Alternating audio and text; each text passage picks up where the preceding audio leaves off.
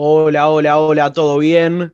Bueno, estamos acá en un nuevo programa, Buber sin frenos. Tommy, querido, ¿todo bien? Lucho, ¿todo bien? ¿Cómo va? Bueno, eh, hoy estamos aquí en, una vez más y nada, hoy tenemos, tenemos, tenemos unos temas muy interesantes, ¿o no, Lucho? Sí, hoy la verdad que tenemos un, programa bastante entretenido, medio movidito, vamos a tocar bastantes temas, así que bueno, vamos a darle el pie al primer columnista para que nos cuente su título de hoy. Mati, ¿todo bien? Sí, sí, ¿cómo están ustedes? Por ahora todo bien. Bastante ¿Qué nos traes para hoy? Miren, hoy les, les vengo a traer un tema bastante complicado para lo que es el mundo del tenis. Djokovic, ¿qué pasa? Se va del ATP, solo lo sancionan, ya lo descalificaron del US Open por meterle un pelotazo a una jueza. Ahora vamos a ver qué pasa. Perfecto, Mati. Bueno, pasamos a el siguiente columnista a ver qué nos trae Elian para hoy. Buenas, buenas, ¿cómo andan Lucho, Tommy y queridos oyentes? Eh, les vengo a traer primero con este, con este título, una parte de lo que vengo a traerles es pasó lo inesperado. Y lo otro es, ¿a qué, está, estaría dispuesto el Barcelona para reinventarse? Cierro con eso. Perfecto. Bien. Eh, Tommy, pasamos más ahora a la sección de humor. Por supuesto, Lucho. Y bueno, eh, como ya lo conocen, bueno, no, necesita tanta presentación, pero lo, presentaremos igual. Les Echu. ¿Cómo que no necesito presentación? Obvio que necesito presentación. ¿Todo bien? Yo hoy vengo a hablar de, mm, nada, de algunas excusas para no entrar a los Zooms, a las clases online. Ya me imagino vos que faltás a, distintas clases, ya la tenés medio Me las sé todas, ya, ya me las sé todas. Una pregunta, ¿María Celia aprueba eso? Uf, y por la, duda no demos mucho nombre. Ya abriremos debate luego. Bien, ahora pasamos con una de las chicas, pasamos con Martu. Martu, ¿qué nos traes para hoy? Hola Lucho, ¿cómo estás? Bueno, yo hoy voy a hablar del caso de Lázaro Báez eh, y de la protesta que tuvo lugar el lunes y de las casas y las tierras tomadas en distintos puntos del país. Increíble. Bien. Eh, ¿Le querés dar el pie a Niki? Tom. Sí, también, también estamos con Niki, eh, la cual también nos, nos aportará a la parte más eh, de noticias. ¿Y Nikki? Bueno, hola a todos, ¿cómo andan? Yo hoy voy a hablar sobre los conflictos en el Congreso que estuvieron habiendo este, este tiempo. Excelente. Bueno, ya presentados todos los títulos y todas las noticias que vamos a ver ahora en un ratito nada más. Primero decirles que ya nos pueden seguir en nuestras redes sociales, Uber Sin Frenos en Instagram, nos pueden escuchar por Spotify y nos pueden escuchar también por YouTube. Y bueno, pasamos al juego.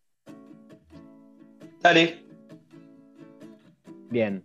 El juego consiste en el querido y famoso ¿Qué preferís? Hoy la temática de este juego va a ser de canciones. Ya sea canciones, como estábamos hablando un ratito antes del programa, para gente sin ofender un poquito más mayor, para gente también más adolescente. Va a haber un poquito de todo. Y nada, como en la semana ya hicimos esta encuesta, vamos a ver qué votó la gente y qué opinamos nosotros. ¿Vamos con la primera? Dale, Lucho. Bueno, eh, ¿qué preferís? ¿La canción Soy Cordobés o Márchate ahora? Soy Cordobés es un clásico. La verdad, Márchate ahora, si bien es cumbia ahí todo, qué sé yo, no me gusta tanto. Prefiero el cuarteto que. el potro. 100% del potro, siempre. Concuerdo la con verdad que, La verdad que es uno de los himnos del cuarteto cordobés. Y yo me quedo sin duda, soy cordobés, es un, es un himno más o menos. Sí, sí. Los dos son temas muy lindos, pero Soy Cordobés es, lo supera. Igualmente, pasamos a ver qué dijo la gente. La gente planteó una encuesta bastante disputada, ¿eh? Con el 52% de los votos contra el 48% ganó Soy Cordobés, con un promedio de más o menos 65 votos, que por ahora está bastante bien, pero esperemos para la próxima semana seamos más y más. Ganó entonces Soy Cordobés con 33 votos. La verdad estuvo bastante Claro. peleado. La verdad que sí, no me imaginé tanta disputa. Porque Pero bueno, yo también vi, yo, espera, yo también vi como que eh, votaba también soy cordobés y como que en una parte me decía que ganaba Márchate ahora y en otra decía eh, soy cordobés y ahí como que estaba medio de un lado y del otro. Tenés razón, estuvo bastante disputada durante la semana, fue cambiando bastante el porcentaje. Pero bueno, ahora pasamos a una que más que un clásico de. O sea, son dos clásicos de canción para el rock nacional argentino. Está como disfrazado del verdadero clásico, que siempre se los intentó cruzar. Y es de música ligera, de Cerati y de Soda Stereo o Jijiji de los, de los redondos de Ricota, que siempre se los intentó, viste, hacer o sos ricotero o sos sodero. Pero bueno, ¿qué opinan ustedes? ¿Sabes Yo que creo- no sé? Son las dos muy, muy buenos temas. Uno es muy para Pogo, el otro también, pero para así, para un buen Pogo me quedo más con Jijiji. ¿sabes que yo Sí, lo sí. contrario? Yo creo que música ligera da más para poco. Sí, que yo también, ¿eh? siempre está como en las reuniones, siempre va música ligera. No sé, no sé, con la familia, siempre música ligera es la que va. La conocen los jóvenes, los viejos, bueno, perdón, los más mayores eh, y los que están ahí en el medio. Exactamente. Igual yo la verdad que después de ver el video de Nolavarría de Jijiji, cuando el indio dice este es el pogo más grande del mundo y ve que hay un mar de gente que no termina y no termina, la verdad que en algún modo representa a la Argentina eh, esa, esa situación, ese, ese desorden lindo. Eh, la verdad que yo me quedo con Jijiji por lo que representa. Es, es una movilización enorme, es, es terrible. Bueno, y yo, la verdad, eh, Jijiji también me parece un muy buen tema, pero en esta me tuve que quedar con música ligera. Esta canción yo la conozco, digamos, desde, que soy un pendejo. Y, y la verdad, como que me, recuerda a, a los buenos momentos como cuando estaba en el pogo y no, no es que nadie, nadie se quedaba afuera, siempre metían a alguien, no sabías quién era, pero lo metías igual. Y eso, eso me parece lo lindo que, forma la música. Exactamente. Bien, vamos a ver qué votó la gente. La gente en esta, la verdad yo esperaba un poquito más de disputa, pero hubo un amplio ganador y fue de música ligera con el 65% de los votos a 35%. La verdad, paliza. Un, un porcentaje que yo esperaba que sea un poquito más, más ahí peleado, pero no. Pasamos a la siguiente, que esta es más para los adolescentes, para la gente que le gusta un poquito más ahí la joda. Eh, vamos, dice Tutu de Camilo, si no me equivoco, y por primera vez. Yo les voy a ser sinceros, no las tengo muy escuchadas, pero bueno, vamos a ver qué opinan. Yo Tutu la tengo escuchada. eh, por primera vez, ¿sabes que no? Tutu no es la que dice Tutu, una vez como Tutu, una vez así. Sí, Esa es sí. Tutu. Por conocimiento, yo me quedo con Tutu. Por conocimiento, ¿eh? Porque la otra no la conozco. Creo que después de escuchar ese canto majestuoso de Echu, me tengo que quedar con Tutu. Yo también. Vamos. Me tengo, Yo, me tengo que quedar con Tutu porque la verdad me parece una canción un poco más pegadiza que por primera vez. Además, a esta última canción no la tengo muy escuchada. Sí, yo tampoco, nunca escuché la verdad por primera vez. Y en esta, les voy a ser sincera, no voté porque Tutu no soy muy fan de la canción. Entonces, como la otra tampoco la, escuché, no la tenía mucho, preferí no votar. Eh, así que en esta me queda fuera.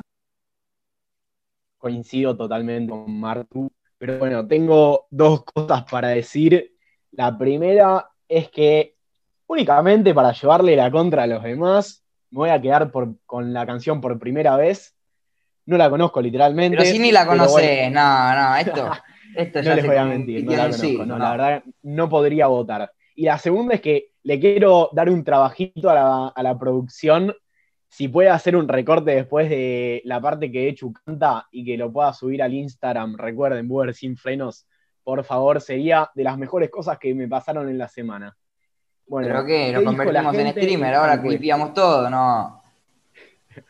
Y por lo menos así saben de qué va el programa la gente. Pero bueno. Me parece muy bien, me parece muy bien. Vamos a ver qué votó la gente sorpresivamente, de nuevo hubo una amplia diferencia con el 31, no, con el 61% de los votos ganó por primera vez. Sorprendente, la verdad, ¿eh? Totalmente sorprendido. Bueno, y vamos con la última, que también son dos clásicos. Y la primera es Let It Be de los Beatles y Bohemian Rhapsody de Queen. ¿Qué prefieren? Bueno, eh, Lucho, yo la verdad, esto es como dos, peleas de titanes, digamos, porque dos son dos, dos bandas bastante reconocidas. Y yo creo que eh, tendría que ir por Let It Be, porque es, como más, no sé, a mí me gusta un poco más. Y también, digamos, a mi abuelo, un saludo, eh, que también le gusta mucho los Beatles. Y no sé, le gusta bastante la canción de Yesterday, pero la única parte que se sabe es Yesterday. Y hasta ahí quedó. Yo la verdad que me quedo con Bohemian. Después de ver la peli, me gustó mucho. Y los recitales ahí todos llenos, me quedo con Bohemian.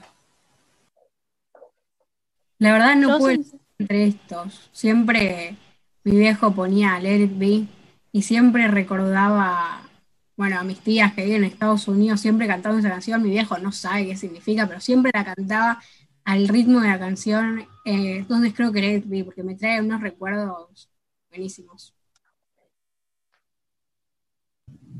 A mí personalmente Let It me parece una canción hermosa, pero Bohemian Rhapsody es, es una obra de arte para mí. Eh, no sé, o sea, es sinceramente me gusta más, pero Let It también es, es una canción re linda. Yo, por último, voy a ir con Bohemian Rhapsody únicamente porque fui a ver la película con mi mamá al cine y ella, yo la verdad no entendía mucho porque tengo un inglés bastante, se podría decir, terrenal, el inglés que tengo, pero nada, no paró de llorar en toda la película porque le traía lindos recuerdos y nada, únicamente por esa, por esa razón me voy a quedar con Bohemian Rhapsody. ¿Querés decir los resultados, Tom? Bueno, Lucho, eh, esto la verdad como que me sorprendió un poco, pensé que iba a estar un poco más peleado, pero Let It Be consiguió una cantidad de 23 votos, pero Bohemian Rhapsody eh, tuvo 42 votos. Fue, digamos, una, gran diferencia. Así es. Bueno, damos por finalizado este juego. Eh, la verdad, bastante entretenido, muchas disputas entre las distintas, entre las distintas canciones. Así que bueno, damos por finalizado el juego y pasamos a la primera columna del día de hoy.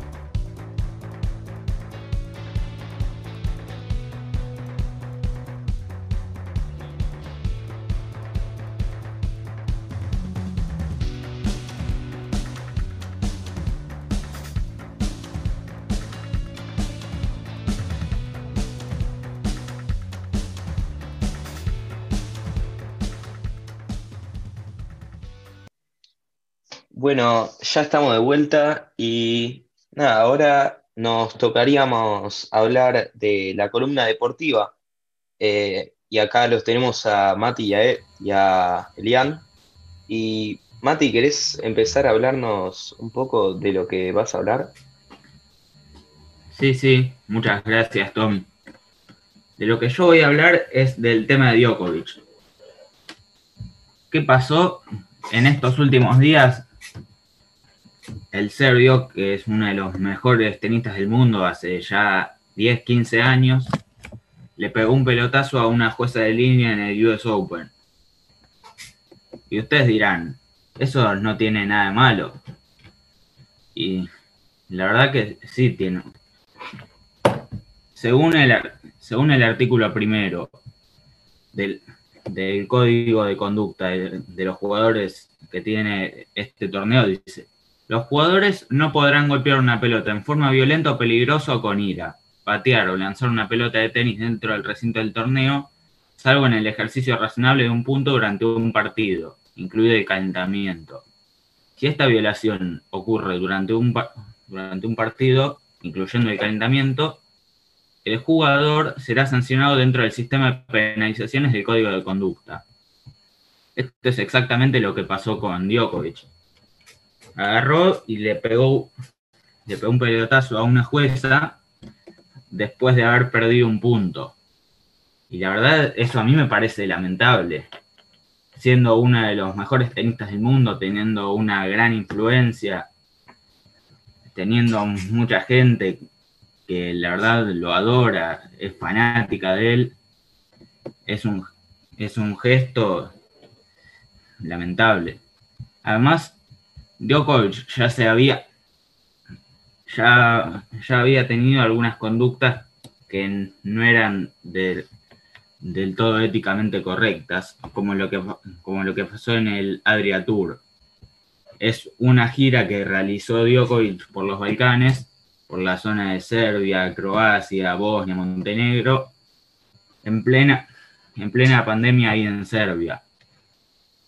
Y lo que pasó fue que contagió a un montón de jugadores, en su mayoría conocidos, como el croata Borna Choric, el serbio Víctor Trojki y el búlgaro Grigor Dimitrov, que son de los mejores 20-30 jugadores del mundo. Excelente, Mati. Bien, ahí como decías, ya Djokovic tuvo... No, es la primera vez que se mete en conflictos así con, con el mundo del tenis, pero bueno, Elian, ¿cómo te va? ¿Qué nos traes para hoy? ¿Cómo va, Lucho? Eh, les traigo primero con el título que arranqué antes. Eh, pasó lo inesperado. ¿Por qué metí ese título? Porque se venía diciendo que Messi iba a buscar otro destino en Inglaterra, estaba más cerca del City, pero no. Messi ya dijo que iba, va a continuar en el Barcelona y va a apostar por más. Y ahora les propongo este debate para ustedes y para los oyentes, obviamente. el Barcelona, ¿a qué estaría dispuesto a, qué estaría dispuesto a hacer para reinventarse? Yo les traigo un ejemplo que es ahora ejemplo mundial para todos los grandes de Europa, el del Liverpool, el Liverpool de Klopp. Klopp llegó en 2015, en la temporada 2015-2016 y terminó octavo en la posición de la Premier League. Y obviamente ahora en la última, la última Premier terminó primero, terminó primero y fue uno de los mejores primeros de hasta acá de toda la Premier League. Y con todos los refuerzos que trajo hasta lo que viene, viene marcando Klopp, si vemos los puntos, vemos cada refuerzo punto por punto, en ningún momento fueron conocidos y Klopp los terminó potenciando. El caso de Van Dijk, el caso de, de Mané y varios más. Y hasta el mismo Arnold que apostó también por las inferiores. Entonces, ¿a qué estaría dispuesto el Barcelona? a, reinventarse como el caso del Liverpool o qué más, qué más sugieren ustedes?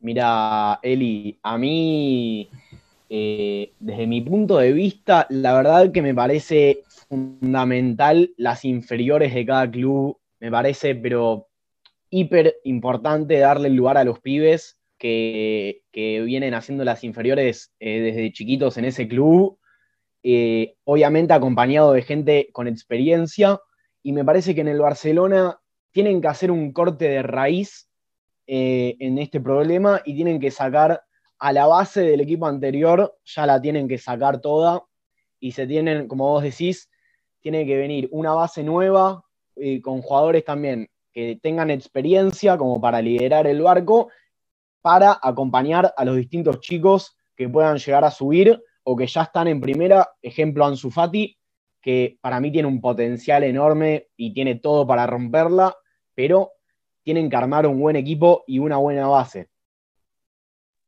Bueno, tienen que armar también un buen proyecto. Por supuesto. Pero yo creo que primero habría que ir fijándose eh, en las inferiores, eh, ¿quiénes, serían los, digamos, los sindicados como para armar este equipo? Así es. Sí, hay bastantes pibes que vienen demostrando, capaz no a la altura de esa mágica, eh, mágica cantera que venía saliendo pibes como Iniesta, como Xavi, pero que vienen demostrando como Ricky Puig perdón si lo nombré mal, pero eh, ese tipo de, jugadores le, está sirviendo al Barcelona. Para mí son pibes que les pueden hacer bien. Yo creo que el Barcelona puede hacer cualquier cosa para reinventarse. A River le pasó lo mismo en la temporada 2010-2011. Vino de unas malas campañas, en el 2011 descendió y estuvo en su peor la peor crisis de su historia en la B Nacional, todos llorando, todos tristes, pero después empezó una, empezó una carrera de ascenso. En 2011 volvió a ascender y después en el 2015 asumió Gallardo como técnico. Y ya todos sabemos cómo fue la historia. Un montón de títulos en los casi cinco años que lleva manejando el club. Claro, Mati. Eh, ahí justamente en el, trabajo que hizo Ramón previamente al trabajo de Gallardo es crear una buena base de equipo con gente experimentada, como por ejemplo el Lobo Ledesma, entre otros, Cabenagui, y luego lo que hizo Gallardo fue también a esos referentes como Poncio, Maidana, potenciarlos también a los pibes y crear un equipo con bastante estabilidad y bueno, eso. Así que nada, muchas gracias a ustedes dos por la columna que trajeron, bastante interesante, muy entretenida. Y bueno, eh, ahora, ¿qué sigue, Tommy? Bueno, eh, Lucho, ahora lo que continúa de, esto sería la, una, muy buena parte. Eh, lo tenemos a Echu en la parte de comedia. ¿Cómo estás? Ya nos presentamos igual, así que vamos directo. Hoy, jueves, Jueves con JD, Juventud. ¿Qué pasa hoy con la juventud? Tenemos clases online. ¿Y qué es lo más aburrido? Las clases. ¿Y qué hacen los jóvenes para venir a las clases? Ponemos excusas. Vamos a plantearlas. La primera es la que nunca falla. Y díganme qué opinan. La del wifi y la de la luz. ¿Va o no va? Va, va, va. Has usado. Perdón, eh, me estoy riendo en voz alta porque me siento, la verdad, muy identificado con lo que decís. Es más, hoy a la mañana tiré la de, discúlpame, se me fue el wifi para seguir durmiendo por lo menos una horita más. Está mal, pero bueno, son cosas que ah, eh, a pasan. Em, a mí para ahora, para mí ahora la que, la que sí es eh, me siento mal. Para mí ahora es mejor que la del Wi-Fi, porque la del Wi-Fi ya no. ya es como muy. ya se sabe mucho. Para mí es mejor, me siento mal. Otra esa, esa no la usé, no la probé, pero, pero puede ser buena esa, puede funcionar. Está poco implementada esa técnica. Por eso, por eso. Es como nueva. Me parece que va mejor esa. Otra, otra técnica que está buena es hacerle creer a la profesora que le están dando mal el wifi. Y para eso... ¿Es lo que pasa? que hay que ponerse de acuerdo con todo el curso en esa. Sí, sí. La verdad que nunca nos salió bien, nunca. Siempre lo propusimos, siempre, o quisimos hacer alguna joda con poner todo reconectando, nunca salió. Hay que ponernos todos de acuerdo y es medio difícil. Pero sí es buena también. A nosotros re que nos pasó. Incluso pusimos un audio de TikTok haciendo que se nos trababa. Sí, sí, pero no nos, no nos sale ponernos todos de acuerdo.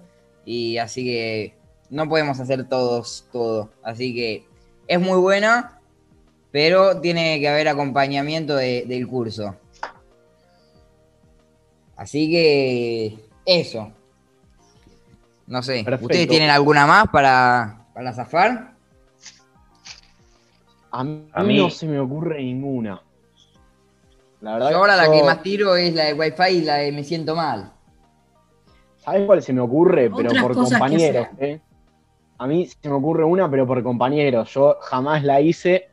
Es la de se me rompió la cámara. Pero esa.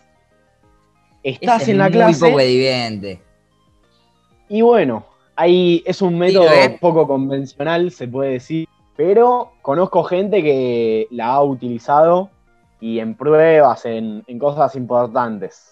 Pasa que el profesor tampoco te va a decir, no te creo. Pero sirve, sirve. Se podría implementar. Sí, sí, se puede. Em, increíble. ¿Te queda algún ejemplo más? No, yo, porque son las que más uso. Claro. Esta, la verdad, me diste el pie para decirle a las chicas de la producción y decirle a ustedes, oyentes, ¿qué opinan sobre esto? ¿Tienen alguna excusa que no se haya nombrado hasta acá? Bueno, pueden ir al Instagram y la pueden escribir, nos pueden escribir por DM, seguramente ahí las chicas de producción cuelguen algún posteo para que ustedes puedan opinar sobre esto. Bueno, excelente, Echu. Muchísimas gracias por lo que trajiste, la verdad. Son cosas que nos tenemos que ir acostumbrando, nosotros los alumnos y los profes también. Y bueno, sería... Déjame agregar algo más. A ver. Que sabes que la otra vez, viste que ahora se puede salir a correr, a hacer ejercicio. Y, y nada, la otra vez yo salí a correr y pensé que me había lastimado el peroné, pero no. Te encantó, es muy buen chiste. Malísimo. Muy bueno. Malísimo. Pero bueno, hecho, muchísimas gracias por lo que a Luchi. Y bueno, ahora pasamos a la sección de actualidad, pasamos a la sección de la columna con Martu y Nicole.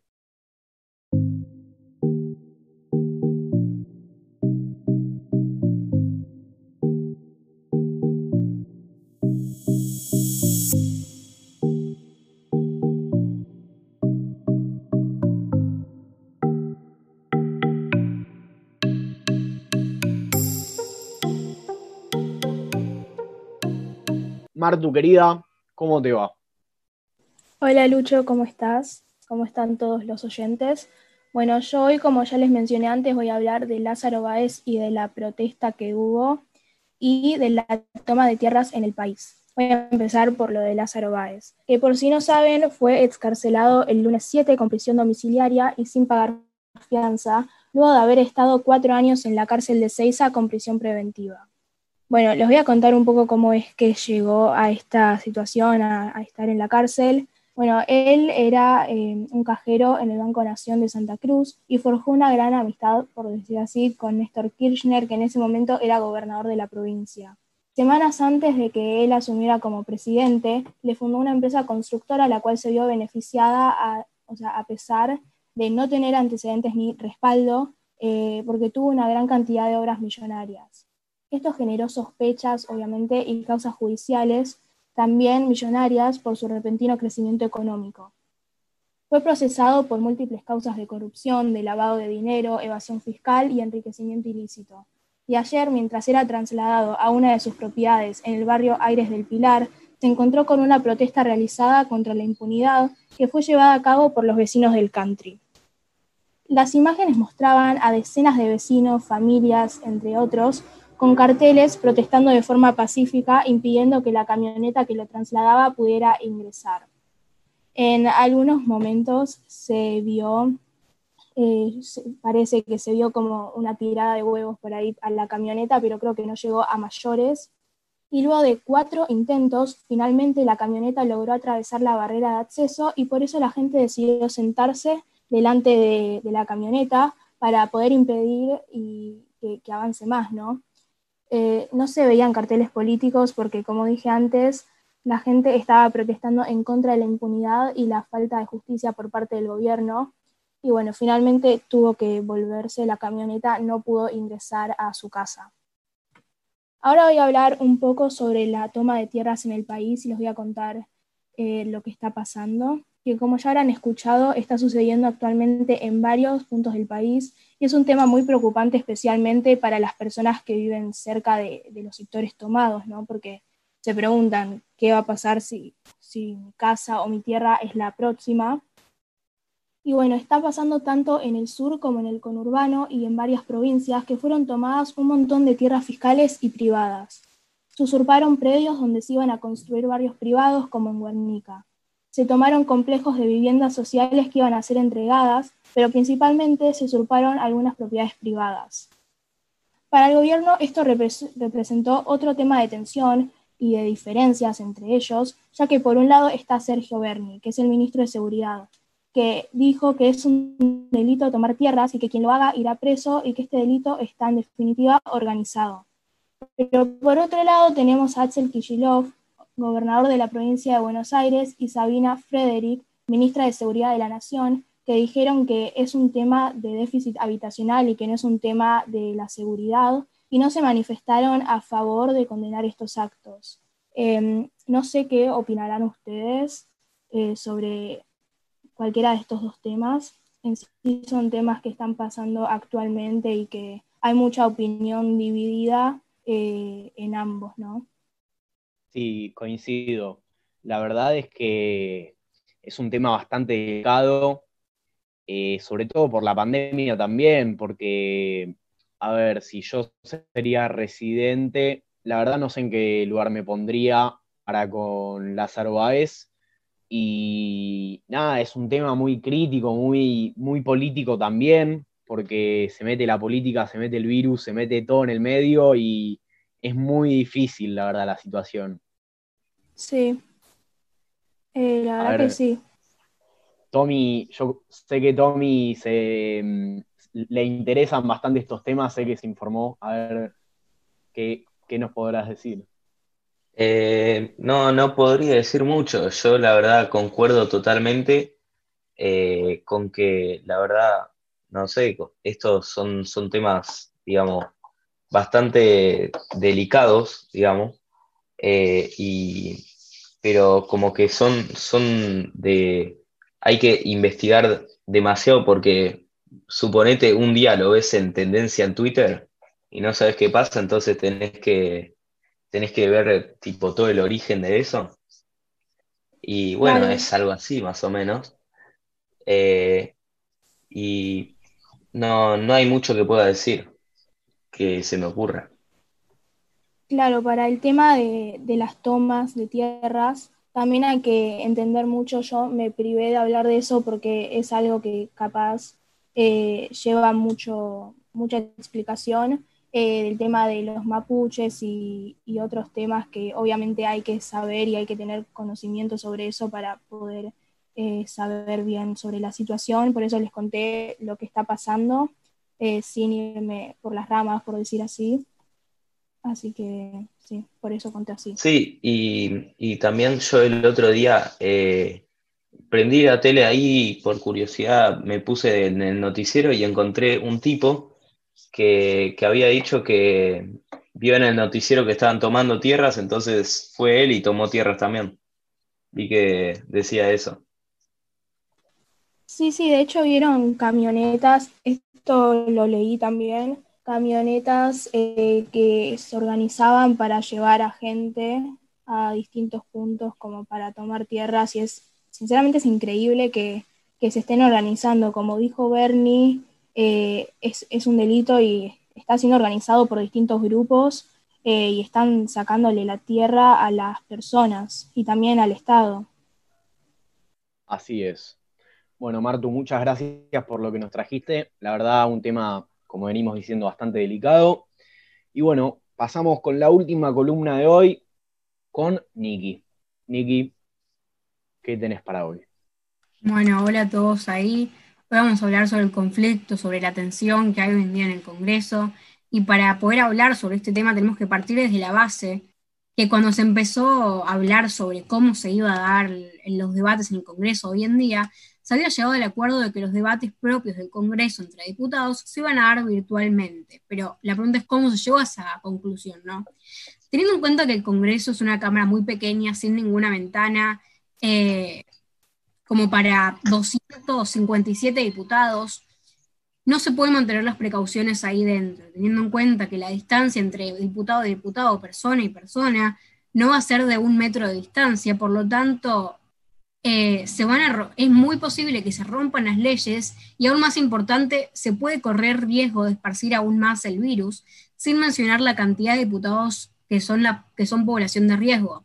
Esto quiere decir que sería imposible que los representantes puedan estar a más de un metro de distancia y que puedan tomar todas las precauciones posibles para no seguir, eh, para no seguir eh, haciendo más conflicto ni perjudicando a más personas. Pero, ¿por qué este conflicto sucede ahora si ya hace bastante estamos en cuarentena? Bueno, porque el protocolo que se había acordado anteriormente decía que las sesiones iban a ser virtualmente, pero ese, ese protocolo venció y hoy en día se puede llegar a, dos resultados distintos, a llegar a otro protocolo y hacer otro, y llegar a otra conclusión o seguir con este mismo. Entonces, el martes 18 se iba a llevar a cabo una sesión para debatir sobre los proyectos de emergencia turística y multas a la pesca ilegal. A lo que los diputados de Juntos por el Cambio anticiparon que sus legisladores se iban a estar, presencialmente en el Congreso, de la misma forma que lo hizo la UCR, liderado por Alfredo Cornejo.